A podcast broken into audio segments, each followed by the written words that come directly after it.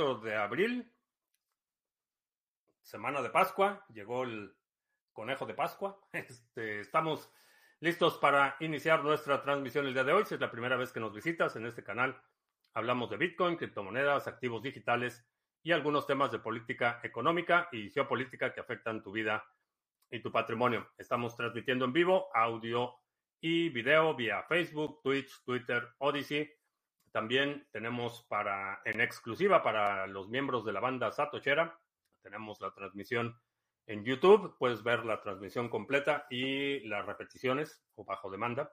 Lo puedes ver en YouTube eh, si te unes a la banda Satochera. Eh, vamos a iniciar. Bitcoin se está negociando en 28.147. Eh, cerramos hace cinco minutos, cerramos vela roja. Vamos a ver qué nos depara el resto de la semana. Vamos a ver si podemos probar de nuevo el nivel de los 28.500, que creo que es un nivel de resistencia importante. Um, ¿qué tal? CryptoCrunch, buenas noches. Manuel, Astrea, eh, Arcad 861 en Monterrey. Um, Excousen, qué bueno que estás por acá. Tenía tiempo de no verte. Bienvenido. vamos a ver en Odyssey. Sí, estamos en Odyssey, que quién sabe. no sé, Odyssey de repente da, da algunos problemillas, pero bueno, parece que ya, ya estamos transmitiendo. Eh, Paco Gómez en Sevilla, buenas noches ya, 7 y 7, 14. Buenas madrugadas, madrugadas en Sevilla. Bueno, pues ah, amanecimos hoy con la noticia de que otro más que muerde el polvo. Paxful cierra su mercado eh, peer-to-peer. Parece ser que no aguantaron la presión regulatoria y pues otro más que muerde el polvo. Hace unas semanas fue Local Bitcoins. Ayer, eh, ayer o antier, me parece no sé, hace un par de días, Bitrex anunció que iba a dejar de dar servicio a usuarios domiciliados en Estados Unidos. Así es que eh, parece que el embate regulatorio está eh, surtiendo el efecto deseado del lado de las empresas, pero tenemos como, como usuarios y participantes del ecosistema, tenemos dos alternativas. La capitulación, darnos por vencidos y aceptar que eh, eh, le, debemos, eh, debemos someternos al capricho de los reguladores o peer-to-peer, economías circulares, privilegiar el intercambio de persona a persona, privilegiar el intercambio de bienes y servicios por criptomonedas. Esa es la que a mí me gusta. Esa es la que yo voy a hacer. No sé tú, pero esa es la que yo voy a hacer. Si llega un punto en el que es prácticamente imposible utilizar fiat para comprar criptomonedas aquí, peer-to-peer. Ah, Sandro Ortega, ¿qué tal? Fulano Toshi. Paxful hizo rebranding para evitar regulaciones y cambiar el país base. Eh, sí, digo, fue, fue parte del anuncio, fue eso, que será debido a la presión regulatoria.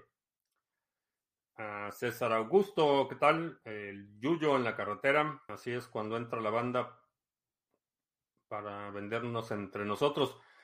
Eh, esto es algo que he estado, una idea que he estado promoviendo ya desde hace mucho tiempo, la idea de la economía circular y buscar establecer relaciones, eh, si es necesario, locales o, remotas con gente con la que puedas colaborar, con la que puedas cooperar y comprar y vender en criptomonedas. Creo que esa es, esa es la alternativa y aun cuando los reguladores puedan meterle mucha presión a las empresas, no tienen la misma capacidad eh, de supervisión y regulación en las transacciones llevadas a cabo, llevadas a cabo perdón, entre individuos.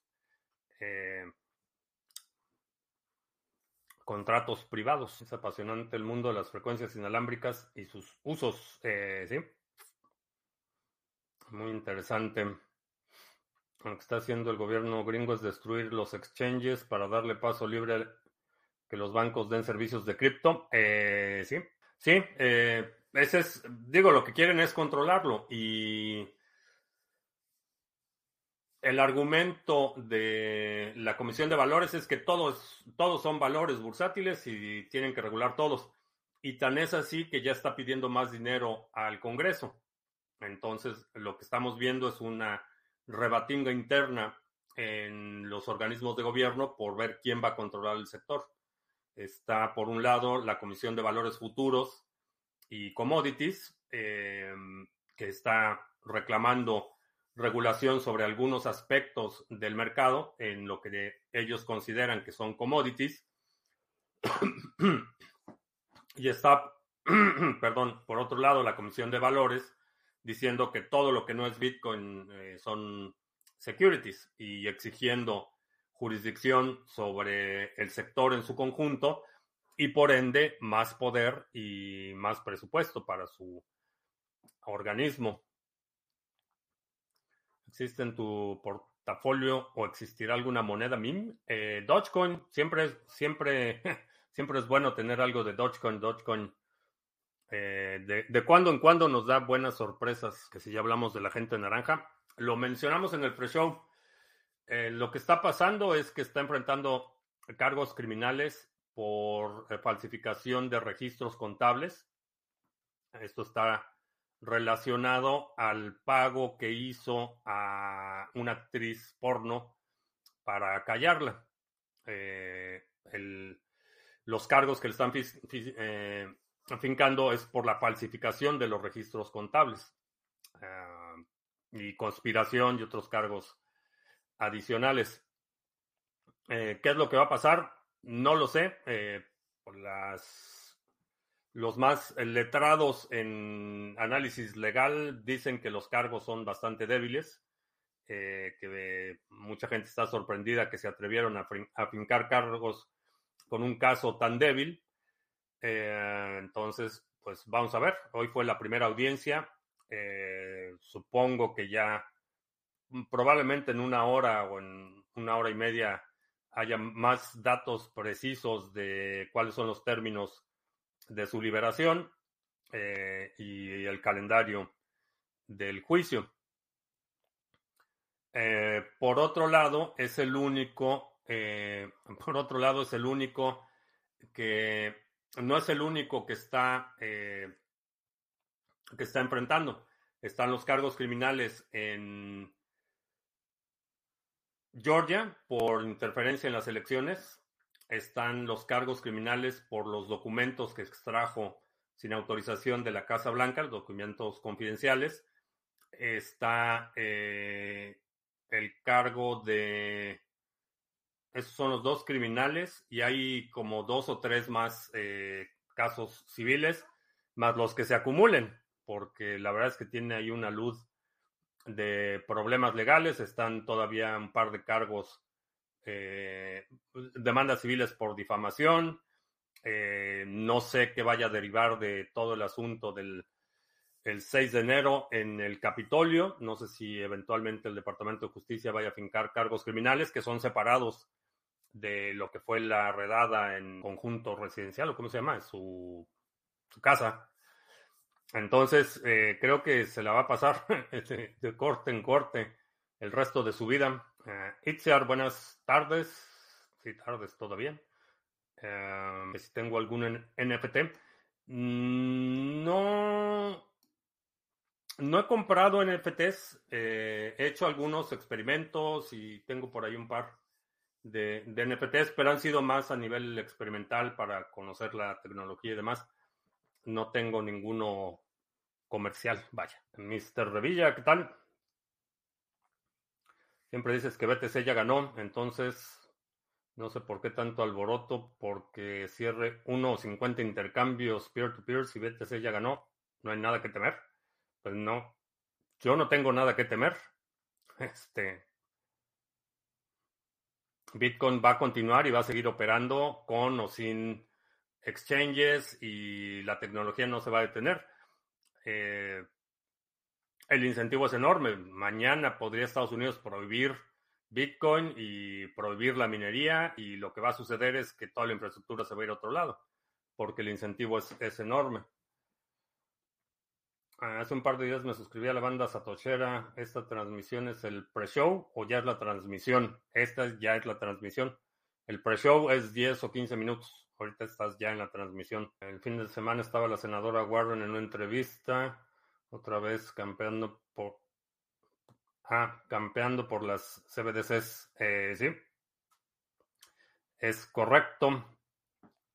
Y en muchos casos, mucha gente le atribuye ignorancia. En el caso de Elizabeth Warren es, es, malicia, es, sabe exactamente el, la amenaza que representa Bitcoin. No es que no lo entienda, lo entiende perfectamente bien.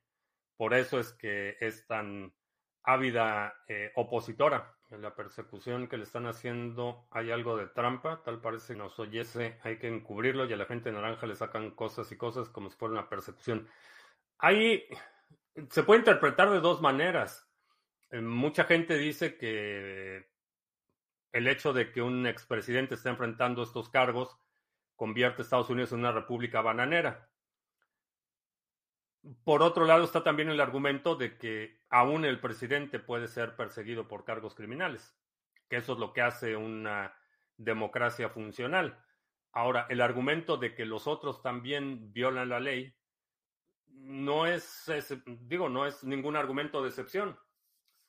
Eh, lo que vamos a ver es que eventualmente si o cuando los conservadores tomen de nuevo el poder ejecutivo, van a fincarle cargos criminales a los demócratas.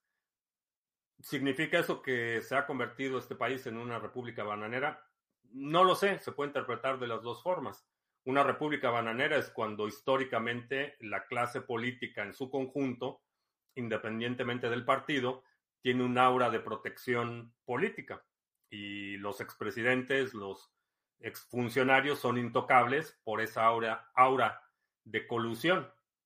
En mi opinión, eso se acerca más a una república bananera que una instancia en la que por primera vez en la historia un expresidente está enfrentando cargos criminales y el que hoy es presidente va a ser expresidente en algún momento. Y si eventualmente le fincan cargos criminales, pues, también que lo metan a la cárcel. Digo, por mí no. En lo personal, por mí que los encierren a todos. Pero el argumento puede ser interpretado de las dos formas. Si, si realmente, en mi experiencia, es en las repúblicas bananeras donde los exfuncionarios, expresidentes, que gozan de total impunidad independientemente de la gravedad o de la magnitud de sus crímenes. Ahora, el otro punto que hay que subrayar es que esta, este cargo que está enfrentando la, la audiencia de hoy son por cargos en el estado de Nueva York. No es un cargo federal, es fraude contable en el estado de Nueva York. Entonces, la jurisdicción, la entidad encargada de la persecución de este crimen, no es el gobierno federal. Ahora, sería muy ingenuo pensar que no hay cierta coordinación o por lo menos intereses alineados. Un gobierno principal, bueno, demócrata en, el estado de Nueva York y un gobierno demócrata en el gobierno federal. Pero en, en términos de jurisdicción, los cargos que, está enfrentando son cargos estatales. Es fraude contable en el estado de Nueva York. Eh, lo mismo va a suceder con el estado de Georgia. Están eh, haciendo una investigación por interferencia en el proceso electoral y esos cargos también son cargos a nivel del estado de Georgia. En mi opinión deberían estar todos en la cárcel, independientemente del color de su partido, pero ya aparcaste tus camisas y trajes.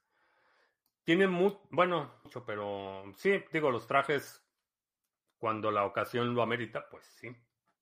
Pero como vivo en una zona con una densidad de población menor a una ciudad como Dallas, por ejemplo, cuando estaba en Dallas sí había más. Con mayor frecuencia ameritaba este, ropa formal. Donde estoy ahorita, a veces, bueno, los abogados ocasionalmente que por ahí este, a lo mejor el gobernador y algunos presidentes municipales, pero alcaldes, vaya. Pero en general, la ropa formal aquí es nada más que no tenga manchas de salsa catsup.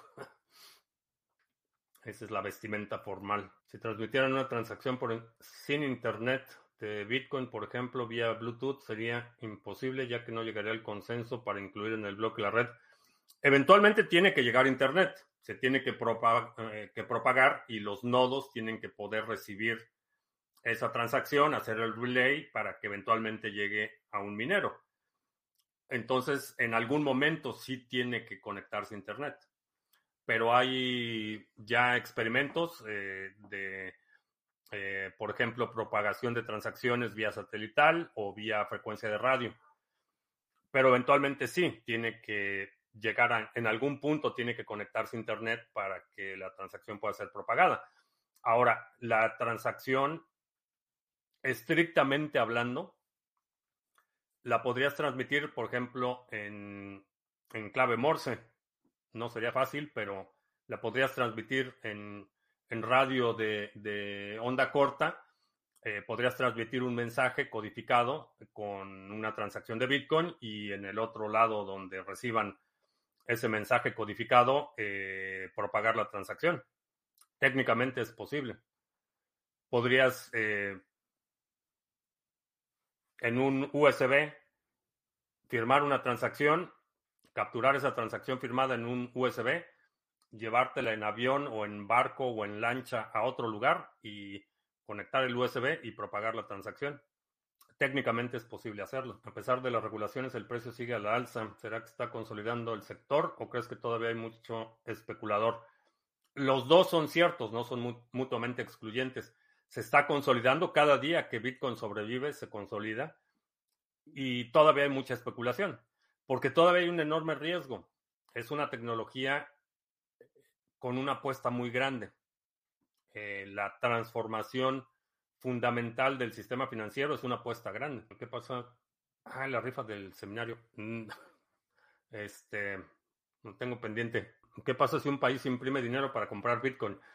Todos los países imprimen dinero. Eh, si lo utilizan para comprar Bitcoin, dependiendo del país, eh, creo que tendría una ventaja significativa. Países que no, no pueden exportar su inflación, un país como Argentina, o un país como Venezuela, un país como Turquía, que han experimentado enorme inflación, tendrían una ventaja enorme eh, el utilizar su dinero hiperinflado para comprar Bitcoin. Países como Estados Unidos, no tanto, eh, porque la, hegemonía de Estados Unidos se basa no solo en el poderío militar, sino en su capacidad de exportar inflación. Están estudiando reabrir unos pozos de gas. Se ve que hace mucho ruido y están teniendo problemas. Eh, sí, lo mencionaba ayer con el recorte que hizo la OPEP Creo que ayer dije la OPEC, pero no es la OPEC, es la OPEP, la Organización de Países Productores de Petróleo. Eh, con la, reducción que anunciaron, básicamente están forzando la mano para que el gobierno aquí tenga que tomar medidas que ha estado denunciando, que son contrarias a sus promesas de campaña. Si lo ponen en jaque, decirle a la gente naranja que Better Call Saul pues eh, he visto dos, vi una entrevista con su abogado. La verdad es que yo estaría nervioso si ese individuo me representara. Easter se lee como faster. Plur Sol en la mitad del mundo, ¿qué tal? Cada vez que no entiendo algo y le pregunto temas políticos, al final sigo sin entender. Ah, pues no sé. No sé qué parte no, no fui claro en mi explicación. A Estados Unidos le gusta vender Bitcoin, no comprarlos. Hay un lo que pasa es que no, no pueden mantenerlo de forma indefinida. Hay un hay leyes que obligan a muchas agencias gubernamentales a disponer del material confiscado en cierto periodo de tiempo. Y en términos legales, eh, o la clasificación legal que se le da a Bitcoin es un bien, bien mueble, es como un coche que confiscan tienen eh, por ley que disponer de lo confiscado en cierto periodo de tiempo. Entonces, no hay una vía legal para que simplemente puedan transferir eso a la, por ejemplo, a la tesorería. No hay un mecanismo legal para hacerlo, por eso es que lo venden regularmente. Gamaliel, soy del norte del Estado de México, Cuautitlán Izcalli. En alguna traducción anterior te escuché hablar sobre estos rumbos. ¿Conoces por estos lados? Eh, sí, eh, viví en satélite. Eh, los primeros siete, años de mi vida viví en satélite, en el circuito Luis, Luis Espinosa, circuito ingenieros. Enfrentito de Plaza Satélite, enfrente del parque. Después viví en el club de golf La Hacienda. fui, estudié los primeros años en el centro escolar del lago, allá en Cuautitlán Izcalli. ¿Sí está en Cuautitlán? no me acuerdo si está en Cuautitlán, pero está para payasito, para allá. Así es que sí. Ah, la recesión será breve y suave. ¿O eres más pesimista? Eh, no, soy más pesimista. Los cajeros BTC disponen de API. Algunos sí. Ah, eso depende totalmente del operador. Checa la entrevista con Martin de General Bytes. Ahí hablamos de la implementación de las APIs y de las aplicaciones que tienen ellos. Jack in the Box, ¿qué tal? Ya había leído que el token NIX debe enfocar a transacciones privadas como Monero, donde los tokens se concentran en una clase de pool y son mezclados. Esa parte ya no la pudimos platicar con Gustavo, pero definitivamente suena interesante. Una duda, ¿en BTC existe un formato para el NFT llamado BRC20? No. Eh, no, esa especificación es de Ethereum RC20. Como no hay contratos a nivel nativo, no hay contratos en, Bitcoin o, o contratos como se conciben en la red de Ethereum. Entonces, no hay un estándar los ordinals, que son inscripciones, son datos asociados a una transacción, a un input. No hay una especificación de contrato. Cuando tú invocas ese input, no estás ejecutando un contrato de la forma como lo haces en la red de Ethereum. Cuando estás transfiriendo ese ordinal, realmente lo que estás transfiriendo son los satoshis asociados a esa cadena de datos. YouTube, sí está en YouTube la entrevista con Martin de General Bytes. Y en Odyssey también debe estar, en cuanto pudiera cobrar el abogado de la gente naranja. En este caso no lo sé. Eh, para, para el caso de el caso federal, el de los documentos eh, clasificados, uno de sus abogados cobró millón y medio de dólares como retainer, que es la digamos que el anticipo, pero sí estamos hablando de millonadas de costos legales. De la nota roja de Interpol para CZ era puro rumor.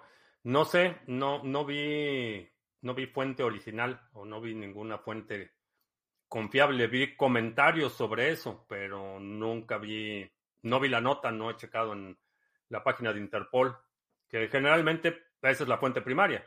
Si hay una nota roja, si hay una orden de captura en Interpol, va a estar publicado en su página. El video de Odyssey de la segunda vez me da problemas. Eh, no he escuchado nada o ningún otro usuario que haya tenido problemas. Me pregunto porque se me ocurrió una brillante idea. Creo que después del libro me pondré a ello. Excelente. Y no se te olvide cuando esté el libro, el libro, avísame. El canal de Casa Soberana también está muy bueno. Eh, que si voy a seguir poniendo videos regularmente. Sí, de hecho el domingo publiqué un video sobre el proyecto para este año. Cambió de nombre. Sí, pero el video, el video lo edité y lo hice en.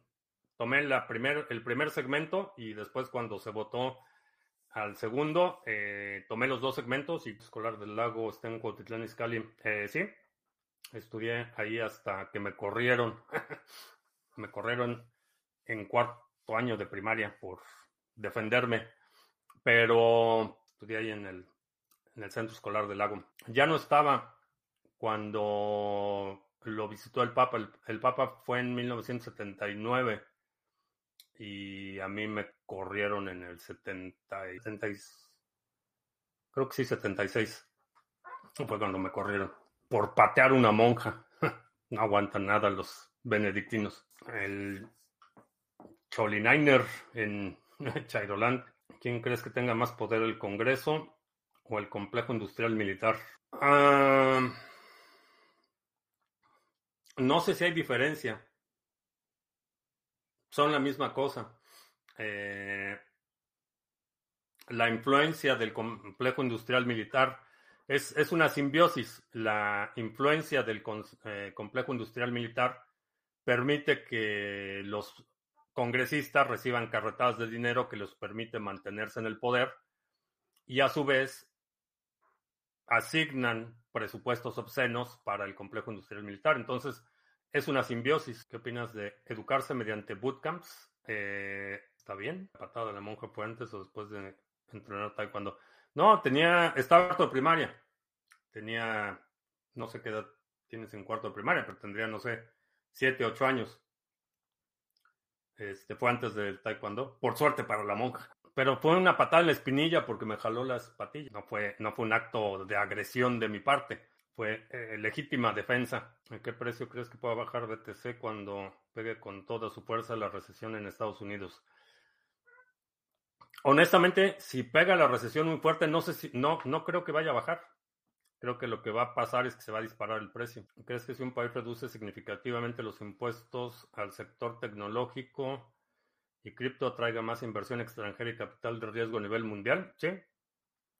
Esos esquemas de incentivos y eh, condonaciones y reducciones de impuestos es lo que hizo que, por ejemplo, Irlanda se convirtiera en la sede de las principales empresas tecnológicas, aunque nunca pusieron fábricas.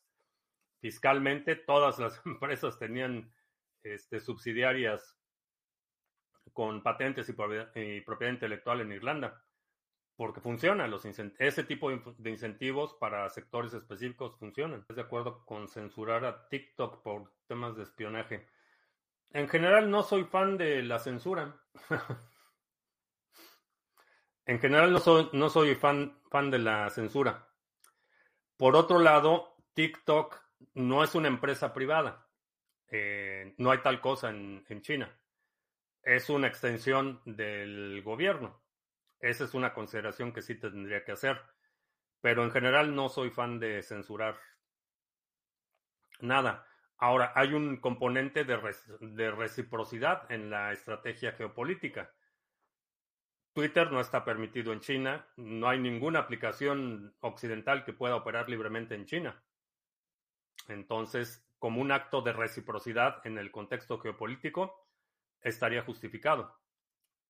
Eh, para los usuarios y ciudadanos, pues tenemos que pagar los platos rotos de las decisiones de los gobiernos. Pero como estrategia geopolítica, estaría plenamente justificado.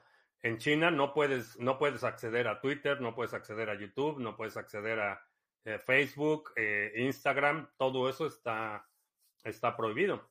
En muchos casos hay cargos eh, criminales por acceder a esas plataformas sin autorización.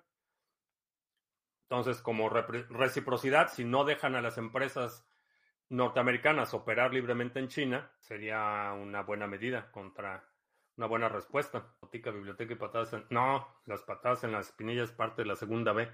Es proteger tu integridad física. ¿Cómo crees que se va a ir desarrollando la crisis norteamericana? Em, hay mucho nerviosismo en muchos sectores. Eh, creo que hay señales de alarma eh, un poco exageradas por la inminencia de la pérdida del dólar como moneda de reserva global.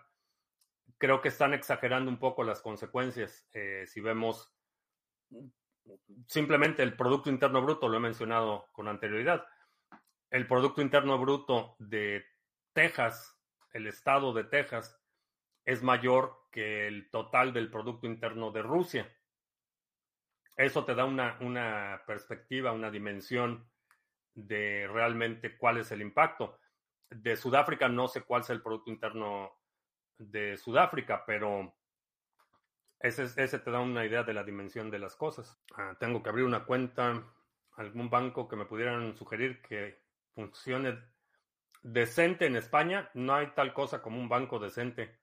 Aquí en Estados Unidos es mejor una caja de ahorro que una que un banco comercial, generalmente. ¿Llevó refil? Sí, me, trajo mi bigote. si hago DCA con montos pequeños, compro a cualquier precio sin mirar el precio. Eh, sí, sí, sí. Si es dinero que no vas a ocupar, sí. Esa es, es precisamente la compra promediada. Compras independientemente del precio. Ah, ¿Será que el sistema financiero actual puede estar en coma asistida por muchos años? Están intentándolo. Eh, el Banco de Inglaterra anunció que es posible que empiecen a bajar de nuevo las tasas de interés. Entonces van a hacer todo lo posible por mantener al muerto este, viviente, el zombie caminando lo más que se pueda. En el nuevo mundo multipolar, ¿crees que creará más pobreza o riqueza para todos? Ninguna de las dos. No hay, no hay un esquema que vaya a crear más riqueza para todos. Eh, o más pobreza para todos estos cambios estructurales profundos, estos cambios de tendencia, estos cambios eh, de la organización, del orden eh, establecido, presentan oportunidad para unos y desventaja para otros. Hay ganadores y perdedores. En todo cambio profundo como los que estamos experimentando, hay ganadores y perdedores no hay un escenario en el que todos ganen o todos pierdan. Si los reguladores quisieran eliminar el USDT, ¿cómo crees que sería el ataque? Eh, al cerrarle, bueno, es mucho de lo que han hecho hasta ahora. Simplemente cerrarle el acceso al, sistema financiero. Porque el USDT se crea cuando alguien deposita dinero. Si la gente no puede depositar dinero, si lo incluyen en una eh, en la lista de entidades eh, eh, sancionadas de la OFAC, por ejemplo, de la Oficina de Control de Activos Financieros, no va a haber forma de que nadie, de que alguien, por lo menos en la mayor parte de los países, les pueda transferir dinero. Está haciendo tarde, vamos a hacer anuncios rápidamente. Si quieres hacer intercambios cripto a cripto con comisiones bastante competitivas y sin necesidad de registrarse, puedes utilizar el exchange de Criptomonedas TV, exchange.criptomonedastv.com. Puedes hacer intercambios cripto a cripto eh, sin límites. Yo lo utilizo todo el tiempo para cambiar mi ONG por ONT y volver a delegarlo en nuestro pool. Eh, chécalo, exchange.criptomonedastv.com. También, eh, si quieres comprar o vender NIM, eh, checa nimswap.com. Allí puedes comprar NIM nativo para delegarlo en los mix nodes de Sarga. Puedes comprarlo con NIM RS20, USDT, Ethereum y Bitcoin, tanto Lightning como on-chain. Y ahora también con Cardano. Y también si nos quieres vender tu NIM, lo podemos comprar con Cardano y con USDT. Chécalo en nimswap.com. Y también los pools eh, que operamos, eh, los mix nodes de NIM, el pool de Cardano, de Waves, de Harmony, Band, Ontology, eh, son pools que te permiten generar un retorno por tus criptomonedas sin perder la custodia, sin perder la, el control de esos activos. Los delegas a nuestros pools y con eso empiezas a recibir recompensas. Checa la página en sargachet.cloud y también cuando visitas la página checa la sección de otros proyectos donde está el OTC Trading Desk, que es una eh, plataforma en Telegram que te permite comprar y vender criptomonedas por fiat o por otras criptomonedas peer-to-peer sin intermediarios. Eh, chécalo, el OTC Trading Desk de Sarga. Está todo ahí en la página de sargachet.cloud. Klaus. Y bueno, otro anuncio. El sábado, 11.30 de la mañana, hora del centro, tenemos nuestra sesión mensual del Grupo Acción 2023. Vamos a hablar de dineros esta sesión, así es que no te la pierdas, va a estar bastante buena. Este sábado, 11.30 de la mañana, hora del centro. ¿Es la islamización de Europa una realidad o hay exageración por parte de ciertos grupos? Honestamente no sé, no tengo información objetiva que me permita hacer esa determinación. Dependiendo de dónde obtengas tu información, la visión puede ser que, que ya este, se ha colapsado por completo la civilización europea y que ya está totalmente controlada, o totalmente lo contrario, que el, el, la cultura islámica sigue siendo marginal, marginada y suprimida en Europa. Honestamente no tengo información fidedigna como para hacer esa determinación. Hay grupos en Barcelona y repartidos donde menos te esperas. Digo, si hay grupos, la, pregunta es si es una realidad. No lo sé. Hay mucha gente que, que tiene eh, información anecdótica. Eh, por ejemplo, el otro día, eh, manejando aquí a menos de 5 kilómetros de mi casa, abajo de un puente vi a un grupo de gitanos. ¿Quiere decir que estamos invadidos por gitanos? No necesariamente, es información anecdótica. Había muchos gitanos, pero no quiere decir que estemos invadidos de, de gitanos. Entonces, honestamente no lo sé, pero hay que ponerse al totalitarismo, ya sea teocrático, ya sea político, religioso, de cualquier orden ideológico. Hay que oponerse al totalitarismo monárquico. Grandes hay de todos los grupos. Digo, hay... No sé, o sea, no tengo información confiable para poder evaluar esa afirmación. En California, por ejemplo, hay muchos chinos aquí. En California hay muchos chinos. En, de hecho, en toda la costa oeste hay muchos chinos. Estamos invadidos por los chinos, pero a cualquier ciudad que vayas vas a encontrar muchos chinos. Refrescar la página de Odyssey, porque si no refresco la página no me aparecen los nuevos mensajes. Yo trabajo son latinos, marroquíes, africanos, hay de todo. ¿Cómo sabes que eran gitanos? Porque, por dos razones. Primero, como estaban vestidos, que es parte de su, de su identidad. Y por otro lado, estaban hablando calé, el idioma, ah, no es idioma, es eh, dialecto, es dialecto. ¿Es prejuicioso? No, porque no es un juicio a priori. No los vi a 100 kilómetros y dije, ah, son gitanos. Los vi de cerca y por la indumentaria y por lo que estaban hablando, el idioma en el que estaban hablando, bueno, el dialecto, eh, es una inferencia razonable, no es, un prejuicio. Pero si no es idioma, es dialecto, calé. Tienen una forma de vestir y una forma de desenvolverse muy peculiar. Eh, he convivido con gitanos cuando estaba viviendo en España. Una gitana me enseñó a leer el café.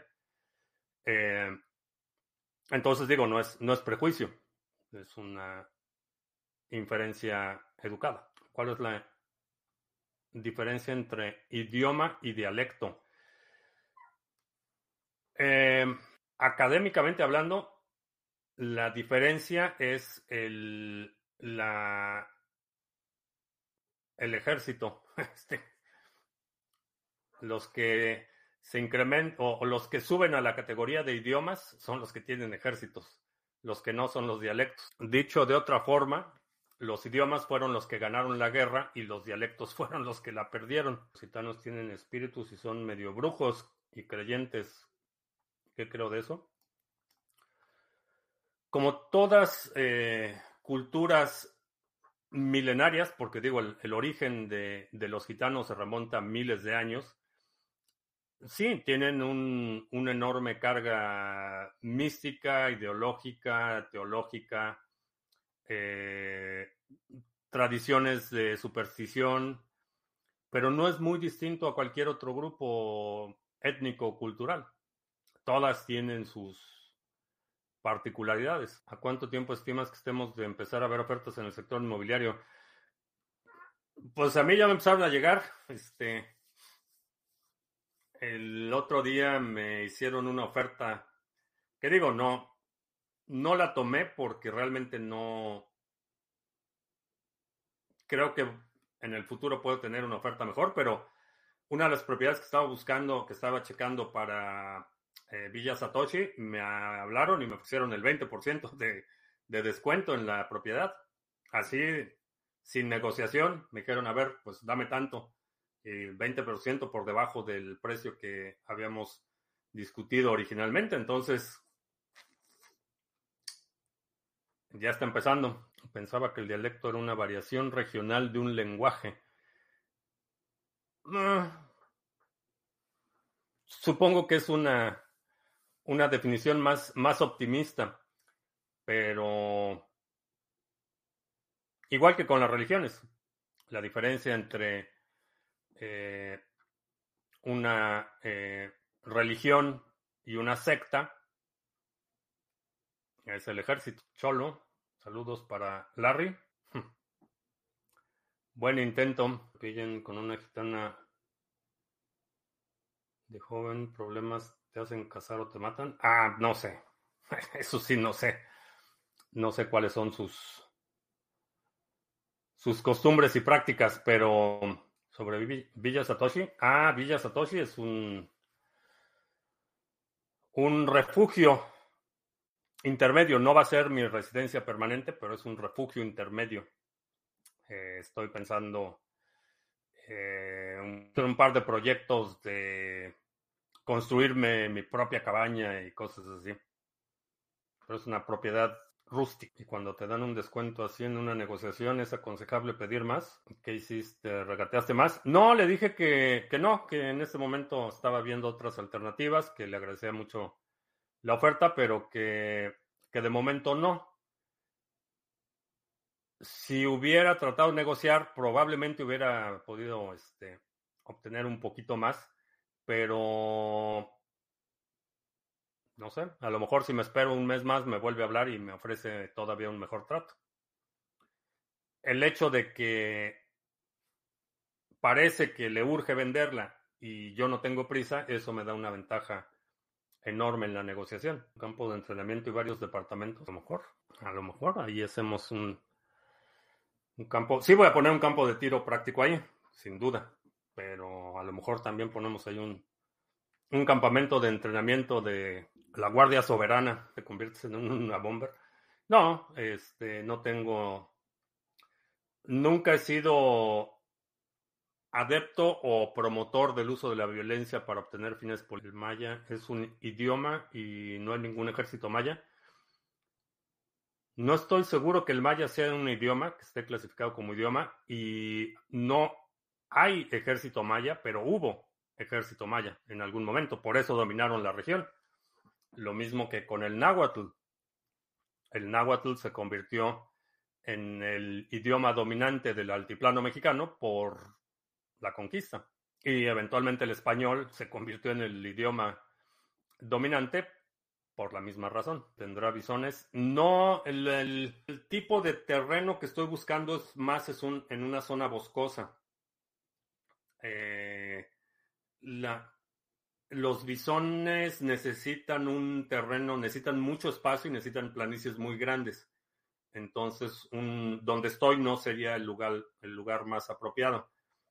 Tendría que ser en un lugar como Wyoming, por ejemplo, con planicies muy grandes, donde tienen grandes extensiones de tierra, donde no hay mucha, muchos árboles, eh, la capa del sedimento de tierra es muy pequeña y tienen pastura, o sea, pastizales, tendría que ser un pastizal. Eh, pero no, los bisontes los voy a recibir en, en la hielera, en congeladora. Yo creo que la religión católica ya no califica como secta. Antes sí. Eh, no. No. Eh, en lugares donde el catolicismo es dominante, sí se refieren a otras versiones, otros sabores del cristianismo como sectas. Mm, México, bueno, no sé, no sé en este momento, pero hasta hace un par de años ese era el caso. En, en, el caso de México, el clero católico se refiere a otras denominaciones cristianas como sectas cristianas, porque es la religión dominante. Aquí en Estados Unidos, que hay una mucho mayor diversidad de eh, variantes del cristianismo, los católicos son una son reconocidos como una religión, pero, pero no es la religión dominante y la relación que tiene con otras religiones es más de iguales. Eh, no, es, no es de tan monopólica como en otros países. Pero definitivamente la, la supremacía católica fue por la vía de las armas, empezando por Constantino. Porcentaje de preppers yares. No, no diría de prepper, pero pues simplemente un adulto responsable que no quiere depender del gobierno. ¿Qué opinas de la idea de que las personas con poco dinero deben apostar todo a un activo de alta calidad o inversiones de mayor riesgo en vez de invertir en activos menos volátiles? Mm, no creo que tenga que ver tanto con el poco o mucho dinero, creo que tiene que ver con el, apetito de riesgo. Creo que ese es, eso es lo que, eh, lo que va a determinar más eh, tu exposición. Que Bitcoin acaba de saltar para arriba o para abajo. Otra vez. 28.600. El, el nivel de los 28.500 es crucial. Una vez has tenido que usar la segunda B para defender a tu familia. Ah, pasivamente. Pero volviendo al tema del riesgo, depende, depende de, tu apetito de riesgo. Eh, en tu caso, que estás joven, la verdad es que sí, es preferible que tengas un activo de mayor riesgo. Si estuvieras cerca de la edad de jubilación, por ejemplo, tu tolerancia a riesgo va a ser menor, aun cuando tengas poco dinero. Los análisis de precio creo que serían bueno al final. Eh, estoy preparando algo nuevo eh, que tiene que ver con los análisis de precio. Próximamente, vamos a ver, todavía tengo café para otra pregunta. El chat en las transmisiones en vivo por Twitter. Eh, sí, ¿Alguna vez te has sentido muerto en vida? Eh, sí, he tenido, he tenido periodos de una temporada de depresión profunda. Este, no se lo deseo a nadie, pero, pero sí, he tenido una, fueron, fue más de un año, pero sí, una, una situación emocional, un conflicto, depresión profunda y esos eh, consideraría el punto más bajo de mi vida, emocional, mental, eh, físicamente, y no se lo deseo a nadie. En el episodio de la segunda habló de cómo modificar el vuelo de los drones invasores. Eh, no, eso es algo que no voy a discutir en vivo, cómo neutralizar drones. ¿Por qué se acabaron las colaboraciones con Juanse? No sé, no sé. no sé qué. Tuvo por ahí unos problemas con, primero con su computadora y después ya no sé qué pasó con, con Juan, se le perdí la pista, no he escuchado nada de él. Eh, si estás viendo la transmisión, Juanse, un saludo, pero presión o depresión, depresión, depresión, periodos de depresión, cuando quería salir de su pozo. Ese es un tema para una conversación un poco más extensa. Pero día a día, esa es la, la forma, el tomar conscientemente la decisión de que hoy no. Decirle al, decirle al, al, a la debilidad, a decirle a la intención de terminar el sufrimiento de forma definitiva, decirle hoy no. Juan se buscó un trabajo fuera del sector, parece que le va bien. Sí, digo, digo, es un una persona muy, muy capaz, muy competente, no tuvimos ninguna discusión ni nada por el estilo, simplemente pues, sus, sus eh, intereses, necesidades y circunstancias lo llevaron por otro camino. Fue el tema de la neutralización de drones para la segunda vez. Voy a investigar algunos medios que no te pongan en la cárcel, porque los que yo conozco, YouTube está lleno de información antidrones y pro. Mm, sí, pero los más efectivos no los vas a encontrar en YouTube porque son ilegales. Este, por eso no los vas a encontrar.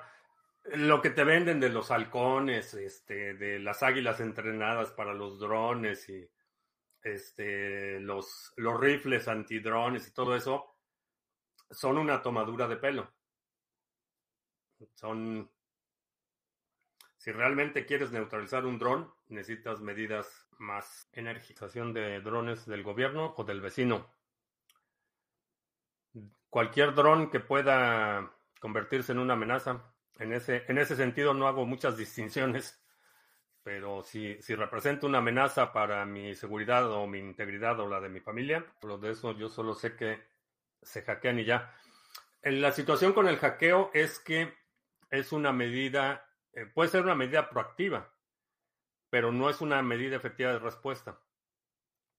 Ante la inminencia de la presencia de un dron, no puedes en ese momento tratar de hackear el dron. No, no funciona así. El espacio aéreo de mi propiedad, ¿a quién le pertenece? En Venezuela del Norte, eh, me parece que es federal. Aquí en Estados Unidos se supone que tú eres dueño del espacio aéreo. Eh, puedes, eh, hay precedentes legales donde vuelos no autorizados de drones sobre tu propiedad requieren, eh, por ejemplo, una orden de cateo. El gobierno no puede, no puede mandar un dron a volar sobre mi propiedad para capturar, por ejemplo, evidencia de un crimen sin hacer, sin tener una, una orden de cateo. Entonces, pero depende totalmente de la, la jurisdicción. Bueno, vámonos. Eh, te recuerdo que estamos en vivo lunes, miércoles y viernes, 2 de la tarde, martes, jueves, 7 de la noche. Si no te has suscrito al canal, suscríbete, dale like, share, todo eso. Eh, feliz Semana Santa si la celebras. Y si no, pues feliz descanso esta semana. Eh, ¿Qué otra cosa? Este sábado 11.30 de la mañana, el Grupo de Acción 2023, nos reunimos 11.30 de la mañana y creo que ya. No se me olvida nada. Bueno, pues si se me olvida mañana lo mencionaré. Por mi parte es todo. Gracias y hasta la próxima.